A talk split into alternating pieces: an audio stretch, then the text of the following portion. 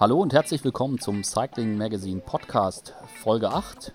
Heute eine, ja, wenn man so will, eine Spezialausgabe zum Giro d'Italia, denn äh, nicht Fabian Wegmann ist heute äh, Gast bei uns im Podcast, ähm, sondern äh, Nico Denz. Der Fabian hat sich in den, im Pfingsturlaub verabschiedet. Nico, hallo. Äh, das fühlt sich nicht nach Urlaub an, was ihr da macht. Servus, ja, so richtig Urlaub ist nicht, aber Italien ist auch trotzdem schön. Ähm, bei dir läuft es richtig gut. Ähm, du warst bei, oh, hilf mir kurz, welche Etappe du äh, Zweiter geworden bist. War das Etappe 10? 10, 10, genau. Und äh, gestern warst du wieder unterwegs. Äh, du fühlst dich richtig gut? Ja, also es sieht so aus, als hätte ich die Form meines Lebens und endlich auch mal die, Frei, die Freifahrtscheinkarte hier, um, um zu zeigen, was ich auch kann. Und jetzt wollte ich das natürlich ausnutzen und ja, ich hatte dich jetzt noch nicht so richtig bergfest äh, auf dem Schirm. Äh, ich war ziemlich beeindruckt gestern. Ähm, ist da ein ver versteckter Bergfahrer in dir drin? Also so ganz aus dem Nichts kommt es äh, auch nicht. Ich war schon mal Sechster bei der Tour du Pays Savoie. Ähm, ja, letztes Jahr hatte ich halt einfach ein Jahr zum Vergessen, wo es halt nicht so richtig zusammenlief und ich weit entfernt von meinem äh, Niveau gefahren bin. Und ich würde jetzt mal sagen, über drei Wochen jeden Tag diese Leistung sehe ich mich im Moment noch nicht in der Lage, aber ich kann dann halt schon mir meine Etappen raussuchen und dann sagen, so heute gehe ich richtig tief und dann kann ich auch über die Berge mit rüberfahren.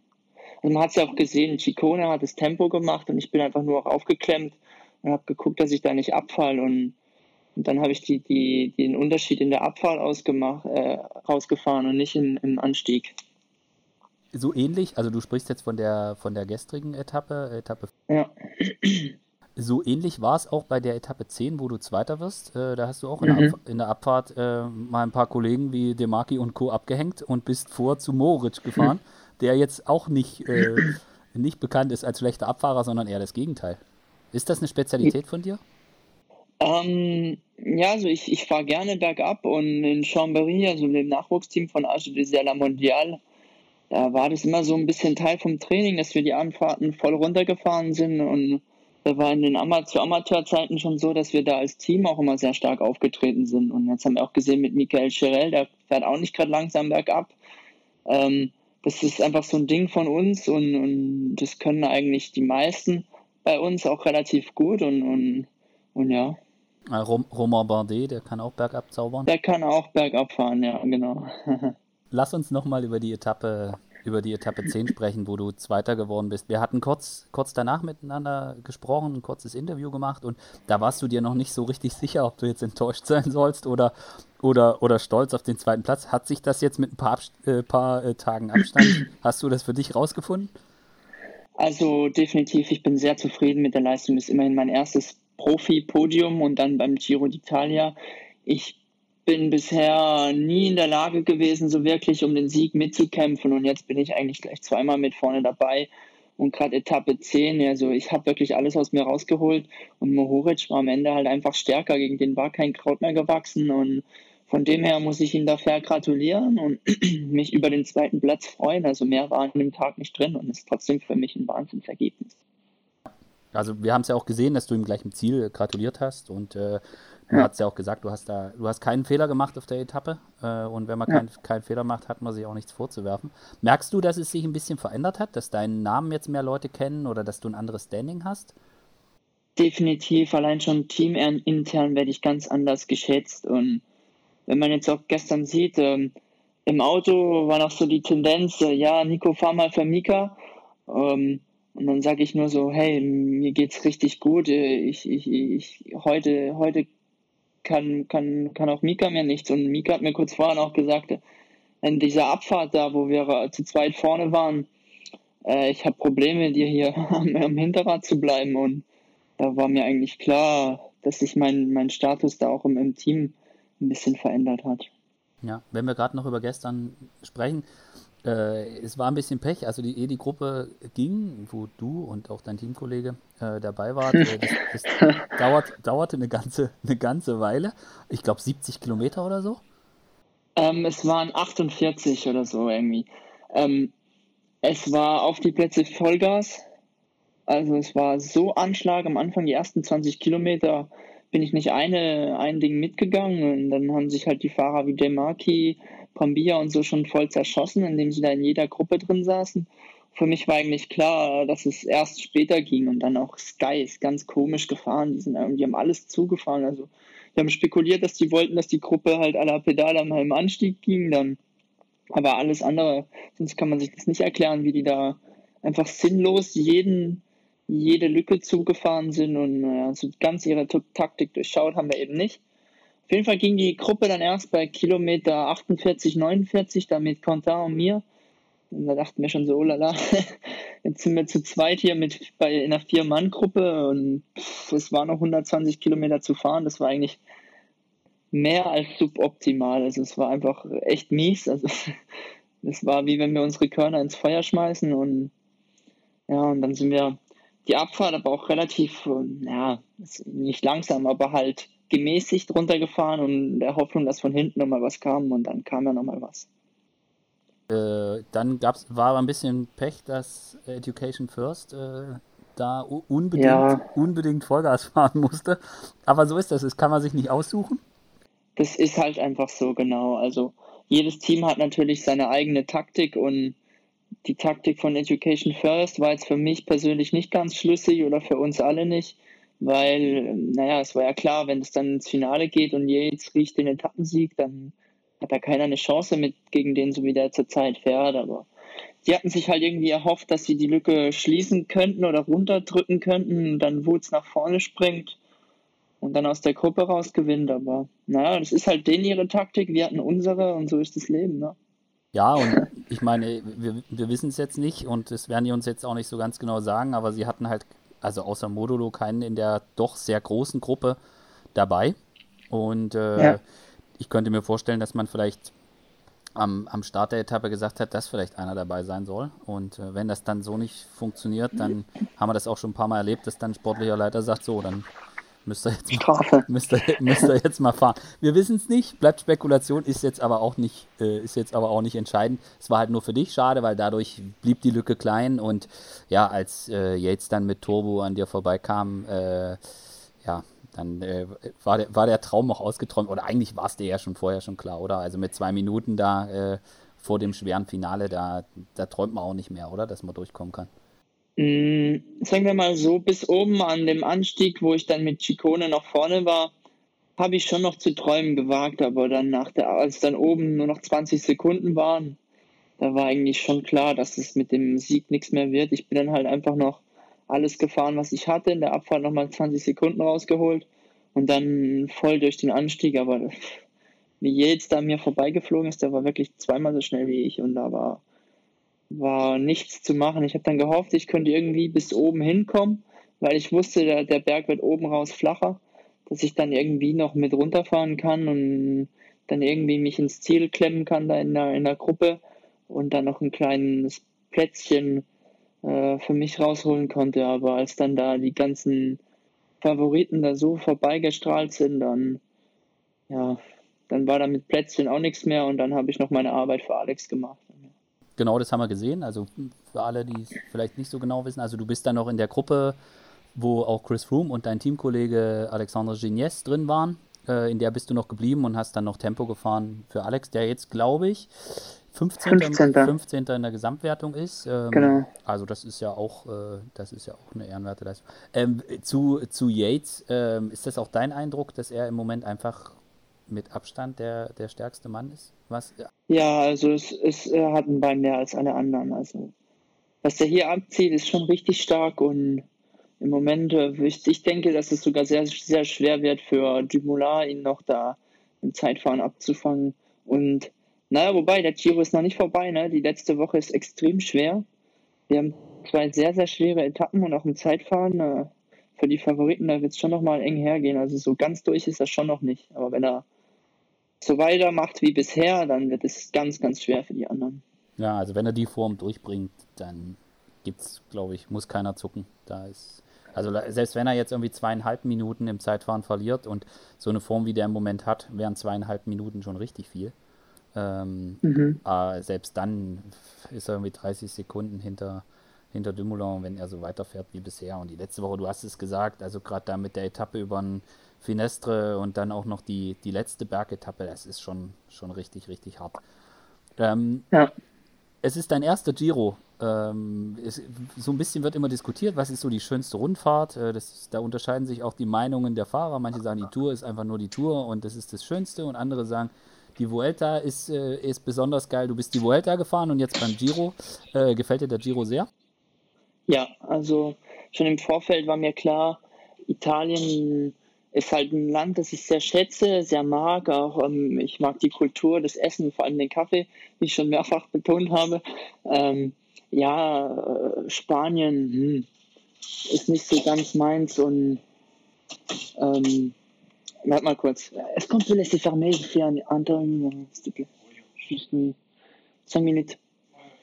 Jetzt habe ich meinen Teamkollegen, der, meinen Zimmerkollegen, der angekommen ist. Wo waren wir? Äh, du hattest äh, angefangen von Italien zu schwärmen. genau. Ja, also ich mag halt einfach das Essen und die Kultur und alles hier sehr. Ähm, das Wetter liegt mir, glaube ich, auch besser als noch bei der Vuelta. Da ist halt schon extrem warm und ich bin eher so der Schlechtwetterfahrer als der Hitzemensch.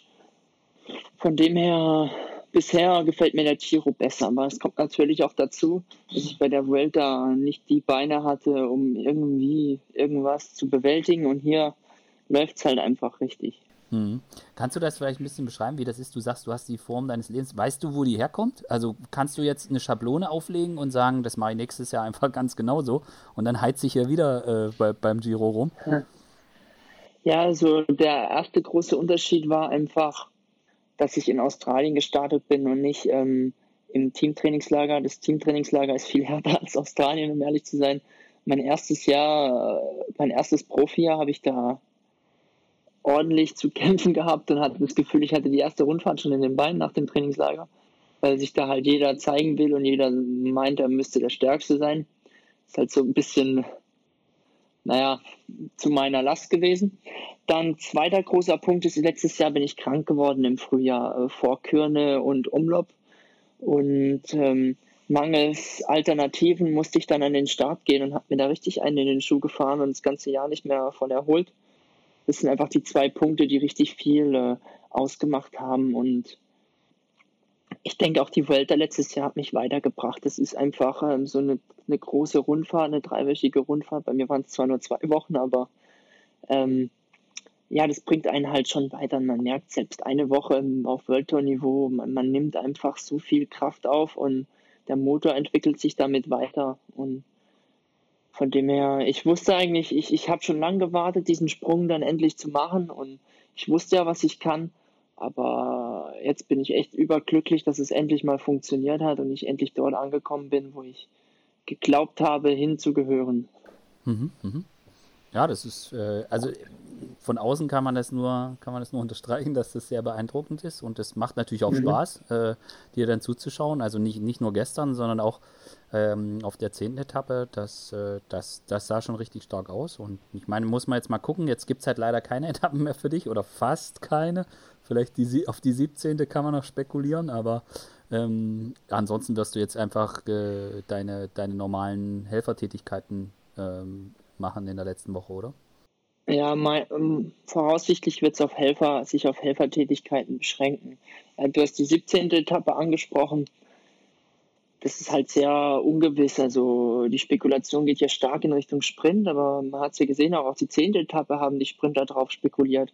Es kommt halt immer drauf an, was die Fahrer am Ende aus der Etappe machen. Und wenn da am Anfang alles aufgereiht ist und alles in Fetzen fliegt in dem ersten Anstieg, das sind nur, die Etappe ist auch relativ kurz, da bleibt nicht so viel Zeit für die Sprinterteams, sich dahinter zu organisieren. Und wenn vorne dann 15 Mann raus sind, die da richtig am Horn ziehen, dann wird es schon extrem schwer, da wieder, wieder aufzuschließen und einen Sprint zu erzwingen. Also ja. so ganz Sprint, Spr 100% sprintig, äh, Sprintetappe ist es nicht, ne? Ja, das, aber das ist, das ist halt bei, irgendwie auch typisch Giro. Man weiß es halt nie so genau, was passiert. Und gerade mit so, einem, mit so einem Berg in der letzten Woche, äh, da am Anfang, da, da kommen ja dann viele Sachen zusammen. Ob sich dann jemand findet, der hinterherfährt, dann ist die Frage, okay, viele Sprinter, die jetzt wirklich, es ist ja nicht so, dass da jetzt irgendwie noch fünf, sechs Top-Sprinter dabei sind, sondern man hat es ja gesehen, zwei. da sind zwei, ja, und die haben sich die Etappen aufgeteilt und äh, da geht es dann natürlich da wird dann auch überlegt. Und wenn sich da einer vielleicht nicht ganz so gut fühlt und weiß, dass, dass äh, noch Hammer-Bergetappen kommen, äh, ich meine, Elia Viviani, für den geht es auch darum, dass er, dass er ähm, das Sprinter-Trikot bis nach Rom trägt. Ähm, da wird schon überlegt, wie viel Kraft man wann wo aufwendet. Aber das ist für uns als Zuschauer ist das natürlich super, wenn wir nicht wissen, was passiert, weil dann macht es am meisten Spaß zuzugucken. Ja, auf der anderen Seite muss man halt auch ganz klar sehen, wir haben jetzt 15 Etappen gefahren und 15 Mal sind die Ausreißer leer ausgegangen. Also man sieht, das Piloton ist extrem hungrig und lässt da eigentlich nicht viel Spielraum für die Ausreißer, was sehr schade ist. Und ja, von dem her bleibt eigentlich auch zu erwarten, dass sich das in der letzten Woche nicht großartig ändert. Ja. Ähm, ich, äh, zwei, zwei, Sachen noch. Ich, ich weiß, äh, du, du schreibst jeden Tag auf deiner Internetseite einen kleinen, kleinen Beitrag zur Etappe und da taucht ja. auch das Thema Panini-Heft auf. da äh, kannst, kannst du uns kurz, äh, kurz aufklären. Also es gibt zu allen Fahr also es gibt eine Sonderausgabe vom Panini-Heft zum Giro d'Italia. Und genau. äh, ihr Fahrer seid da jetzt irgendwie heiß drauf, oder sehe ich das falsch?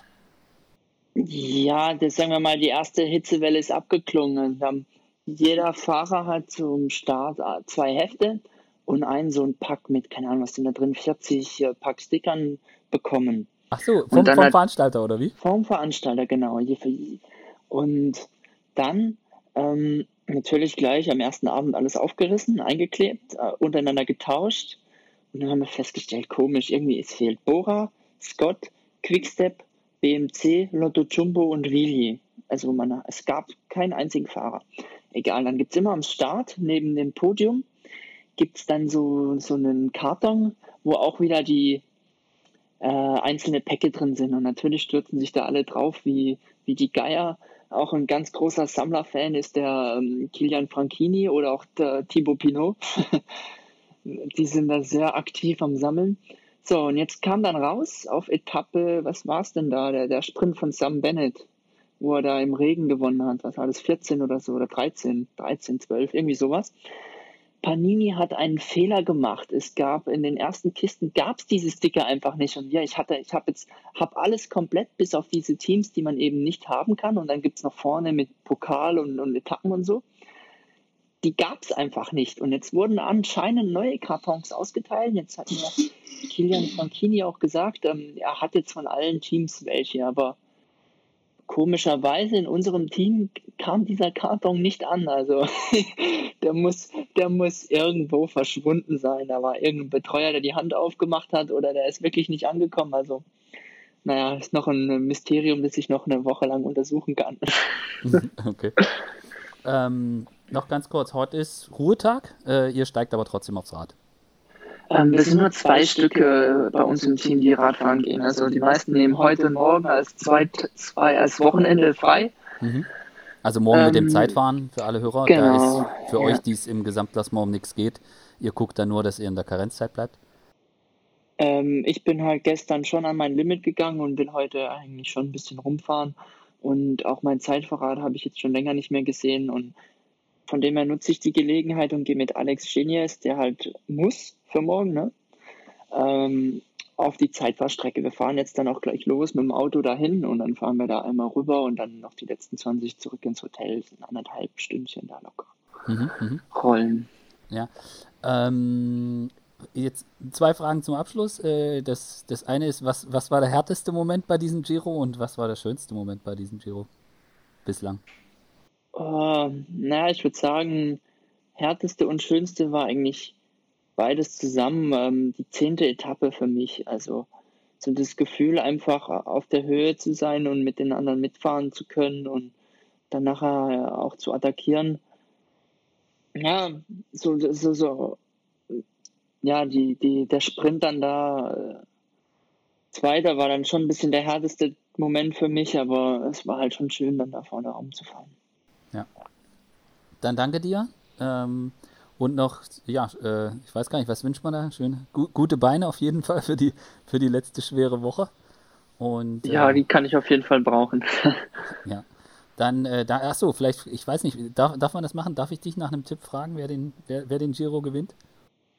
Naja, jetzt ist kein großer Außenseiter-Tipp mehr, aber da du der Außenseiter-Mann bist, dann setze ich mal hier voll auf den Favoriten. Jetzt denke ich, stehen die Karten sehr, sehr gut für Yates. Ja, ja. Also ich bin mir noch nicht ganz sicher. Ich warte immer noch so ein bisschen drauf, dass er mal einen Tag wackelt. Äh, Gab es bisher überhaupt nicht. Aber ich glaube, der Gab's gar nicht, ja. Nee, und im Gegenteil. Also man hat es auch gesehen, wenn die anderen schon ein bisschen Zähnchen zeigen, fährt er noch halt mit Mund zu. Ähm, man kann sich im Moment nicht vorstellen, dass er wackelt, aber der einzige, der, der die Chance hätte, ihn, ihn, noch zu packen, ist Tom Dumoulin, genau. Und ja, wobei ich glaube auch, dass der extrem heiß ist, hier seinen Titel zu verteidigen. Und ja, man sieht eigentlich, der ist immer dabei und im Zeitfahren, ja, Mal schauen, was er da machen kann. Wenn er einmal rosa anhat, dann wird es wahrscheinlich auch wieder schwer, ihm das wieder auszuziehen. Also auf jeden Fall. Und ich meine, man hat gesehen, Sam mhm. Omen, er hat auch einen, einen, richtig starken Helfer am Berg dabei, was er ja, gestern gemacht definitiv. hat. War richtig gut. Ähm, also ich, wenn er mal das Trikot anhat, dann wird es schwer. Also ja, für uns als Zuschauer schön. Ähm, und äh, du musst dir das dann wahrscheinlich die, die Finals der, der Bergetappen dann im Fernsehen angucken. Das werde ich wahrscheinlich müssen, das ist richtig. Alles klar. Danke dir, Nico. Und, äh, Jawohl, kein Problem. Ich danke dir. Bis, bis demnächst. Bis demnächst. Ciao. Ciao. Herzlichen Dank an euch alle fürs Zuhören und bei der nächsten Folge ist Fabian zurück aus dem Urlaub und dann auch wieder ganz normal mit beim Podcast dabei. Bis demnächst. Tschüss.